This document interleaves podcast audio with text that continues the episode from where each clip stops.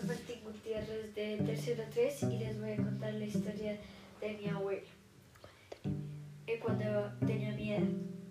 Eh, mi abuelo nació en 1930 en un, en un pueblo llamado eh, Guateque de Boyacá. Mi abuelo era, es, del, eh, es del campo. ah,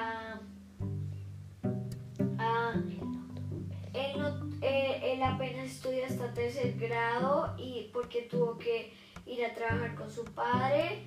Él hacía trabajo del campo como labrar la tierra, eh, cosechar, eh, ordeñar vacas, etc.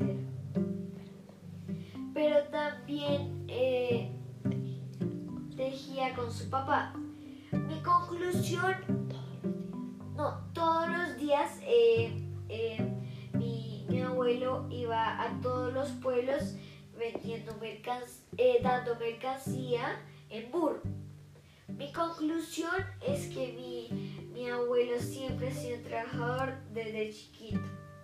Gracias por, gracias por escucharme. Chao.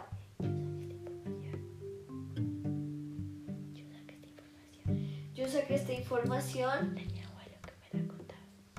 De mi abuelo que me la contó.